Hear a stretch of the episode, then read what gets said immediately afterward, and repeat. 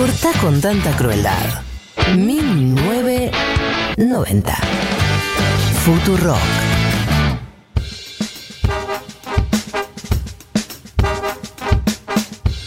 Mary del Mer, tenés 13 minutos de programa que nos quedan por ahora, Teresa. En otro momento por ahí nos queden más. Ah, viste, ya empezó. Arre. Arre. Hashtag arre. Eh, para decirnos todo lo que tenés para decir, todas tus verdades, todos tus dilemas incómodos sobre la menstruación.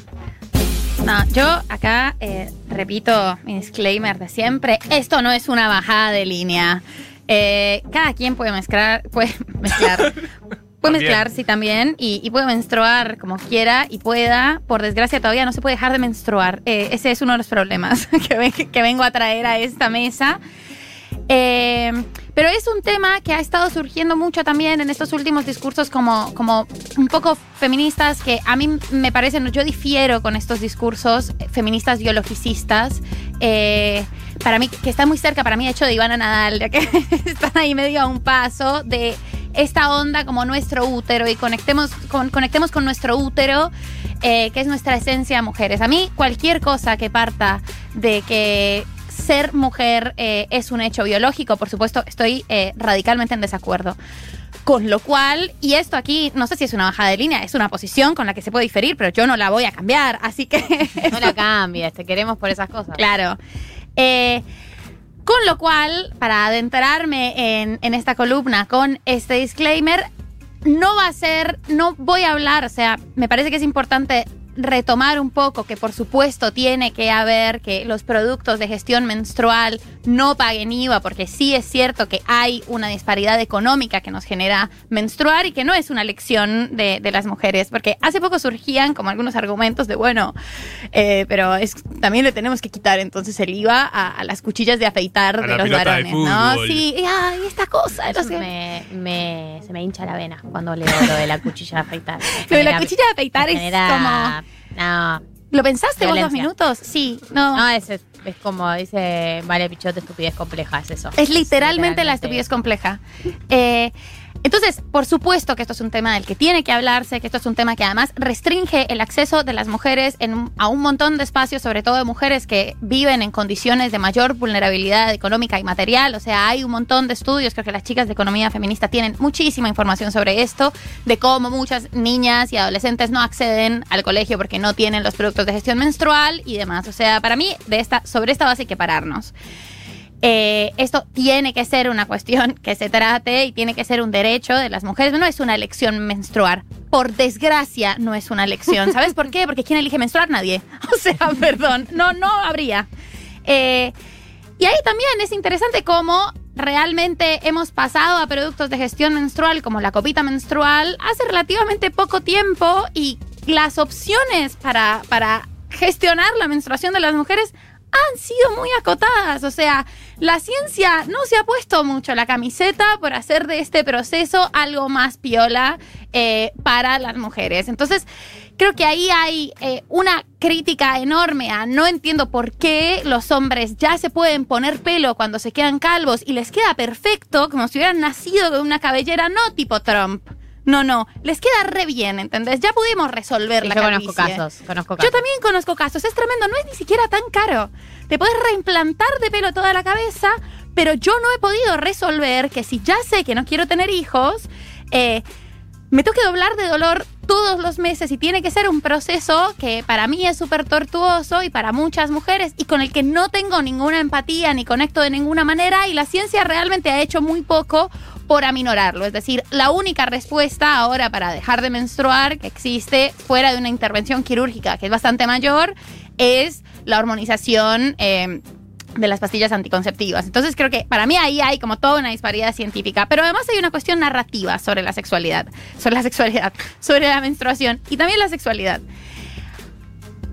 Cuando yo estaba chica, eh, no decíamos mucho menstruar, todavía no se dice, est- estoy indispuesta, ¿no? Como esta cosa, tengo la regla, como una cosa que se habla. Andrés- Vino Andrés. Vino Andrés, no me, me vas a hablar detestable. de ese concepto. Cuando un hombre me dice vino Andrés, me pongo feminazi mal. te quiero matar, no me vuelvas a decir vino André, no me vuelvas a hablar por la próxima media hora si usas ese, conte- ese concepto. Pero ¿qué clase, ¿qué clase de persona te dice vino Andrés? Una persona nefasta. Me parece que es una persona nefasta Vamos por con definición. Pero total, no, no existe. Y también esto de estoy indispuesta. Estoy menstruando, hermano. Me sale sangre por la concha. Es así de sencillo. Vos lo has visto, yo lo he visto, todos lo hemos visto. Colta. Claro. Eh, y esta, esta cosa como de no se menciona, todo siempre con eufemismos. Teníamos un montón de sufrimiento porque además solo teníamos las toallitas eh, higiénicas en ese momento, los tampones incluso cuando nosotras estábamos más chicas todavía era, y eso es hace poco tiempo, todavía era un tema de bueno, mm, ¿por dónde se pone? ¿Cómo es? ¿Qué implica cuando sos chica y menstruas y probablemente no tuviste relaciones sexuales? Y hay todo un tabú que rodea la menstruación y que la rodeaba incluso desde las narrativas publicitarias y de cómo se representa. Era azul. El azul, las mujeres fuimos pitufos No siempre. azul. No, tremendo. Cristian Nunca Castro. sangre, total. Ah, mirá. Esa puede ser una interpretación. Era por eso. Era por El eso. pionero. Pero hay algo que a mí me generaba particular irritación y es, está todo bien, me pongo pantalones blancos y salgo a la calle porque esto que me está pasando no afecta en nada mi felicidad. Soy feliz. y siempre salían en estas imágenes el pantalón blanco, pero característico de las publicidades de toallas higiénicas. Basta de mentirnos. Yo manché toda la silla del mundo. Claro, ya, por favor. Me pongo pantalón blanco y salgo a donde mis amigas como si no estuviera pasando nada. 20, 25 años, no sé cuántos menstruando y todavía la, la cama sangre roja, no puedo calcular bien cómo No tenés calculás. que prepararte para no manchar cosas. No, además ahora, digamos, quienes somos usuarias de la copita, yo soy usuaria de la copita hace un par de años ya. Hay meses en los que me parece una masa y hay meses en los que es como si fuera la primera vez que la vuelvo a usar y digo, pero ¿por qué es así? ¿Qué está pasando? Esto no me funciona, no sé. Estoy de mal genio. Entonces creo... O sea, esta intención de visibilizar la menstruación como algo que no afecta la vida de las mujeres es realmente lo que yo quiero criticar con ferocidad sí afecta. Es una reverenda mierda. Si a vos te gusta, te abrazo, hermana. You go, girl. Me parece genial que te guste menstruar. Te envidio un montón. Yo la paso pésimo. Son dos días que me siento totalmente inútil y que quiero que el mundo se pare y que no entiendo en qué clase de mundo patriarcal vivo que no se para, ¿entendés? O sea, ¿por qué yo tengo que seguir haciendo todas mis tareas? Eh, cuando alguien que no sangra, que no está sangrando, no tiene, no tiene, no tiene ningún impedimento para hacerlas. Y yo sí. Y quiero que se pare, y quiero que se hable de esta manera, y quiero que me digan, ¿querés que te mande chocolates? Lo siento un montón. Y quiero que se reconozca que la emocionalidad es terrible, que el síntoma físico es realmente doloroso para algunas mujeres.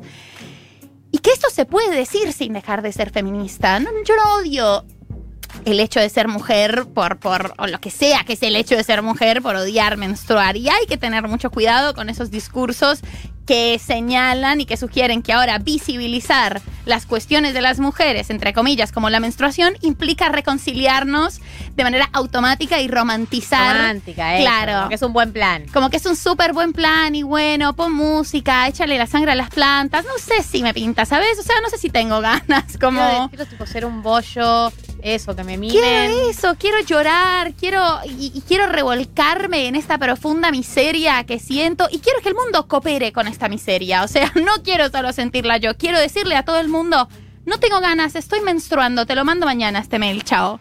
Y que eso sea posible. Claro. Como que no sea ni un eufemismo ni una cosa de somos mujeres, somos poderosas, menstruamos y lo hacemos todo. No, quiero que se pueda hablar de menstruar, hablar de la sangre, hablar de lo desagradable. eh, reconociendo y teniendo la posibilidad de reconocerlo como una experiencia que para muchas mujeres es muy tortuosa y para la que hay muy pocas respuestas desde la ciencia todavía para resolverlo. Esto fue menstruar. Cierre, bueno, esto ya terminó. La columna terminó. Ya terminé yo de menstruar también, pero si hubiera estado menstruando habría sido todavía más intenso lo que tengo para decir. No, es verdad, yo, eh, yo estoy de acuerdo. Y es verdad también algo que marcabas de. eh, yo entiendo que dentro de lo que, de lo que fue el feminismo, lo que es el feminismo, eh, hubo una, una línea que tuvo que ver con reconciliarse con la menstruación y darle como un tono tipo amiguémonos, romántico, con, con el, el ciclo, esto, muy vinculado a lo biológico, a los ciclos, a la luna, un montón de cosas vinculado. Y no está mal eh, intentar relacionarse a un lugar que te resulte más armónico, pero eh, si te resulta una paja y un mal plan y, y no, te, no te copa, se puede decir, no sos una mala feminista porque no te copa menstruar y te gustaría, te gustase no menstruar. Es eso, no todo lo que se tiene que visibilizar se tiene que romantizar. O sea, no es algo, no es, no son procesos eh, necesarios ni equivalentes ni directamente proporcionales. Que tengamos que hablar de una cosa eh, con total naturalidad no implica que tengamos que decir que esa cosa es fantástica siempre. Eh, y creo que a veces nos confundimos un montón en, Sí, sí, se puede aplicar a otras áreas. en la visibilización y la romantización. Bien, María, gracias por este dilema incómodo. En mi próxima menstruación voy a menstruar mejor, más enojada por ahí. Menstrua con rabia, menstrua- y decirle a todo el mundo que, que estás menstruando con rabia. Bueno, se lo voy a decir a todo el mundo. Igual yo digo, estoy, estoy menstruando. Me gusta, me gusta porque viste que a alguna gente todavía le resulta como, como chocante lidiar con esa información. Ay, sí. Heterosexuales. Los hombres heterosexuales. Es tremendo. Marto, Ma- Marto no, porque Marto es un post-hombre. Marco es nueva, Marco. Marco, es Marco, nue- ¿cómo te Marco nuevas masculinidades. Marto es nuestro, nuestro, nuestro hombre Pero- definitivo. Pero mucho que asco, ¿no? Sí. Como, mm, no. Claro, y hay como una cosa que vos decís y hay como un silencio y como que se, se ponen tensos, como, ah, te traigo algo. Sí, ¿sabes? Que, Que te sí. vayas. Tu presencia en otro lugar, tráeme. Y esta cosa de, bueno, hay gente a la que le gusta coger mientras muestra, mientras menstrua. Soy copada, Sí, ¿eh? sí, sí, Galia violenta la mejor Galia. A Galia le pega mucho el síndrome premenstrual, le pega bien. Eh, Yo sí, sí. No, es que no, te- yo tengo amigos, quiero decirle a los oyentes de 1990. La Sí, sí, gente, es buena, es la buena, gente eh. puede ranchar conmigo sin que los maltrate. Eso sucede a veces. puede suceder. Ah, sí, mechis. ¿Cuánto estuvimos ranchando? Nosotras dos. soy inofensiva. yo no, yo estaba- Solo en WhatsApp soy hostil. Pensaba que estabas hablando de tus amigos heterosexuales, que para Ah, mí una también. siempre se comporta. Tiene, hay una licencia, hay una deuda histórica. hay una deuda histórica que, que hay que reparar, pero. Pero sí, esto, como los hombres, por favor, no, no tengan ningún gesto, ¿entendés? Ni súper empático, ni no empático, nada. Es un suceso, ya está, como no.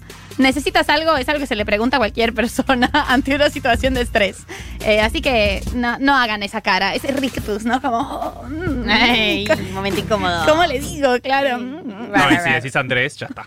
No, no. ¿Y Andrés? Ah, morí, moriste. No si se es puede. Andrés.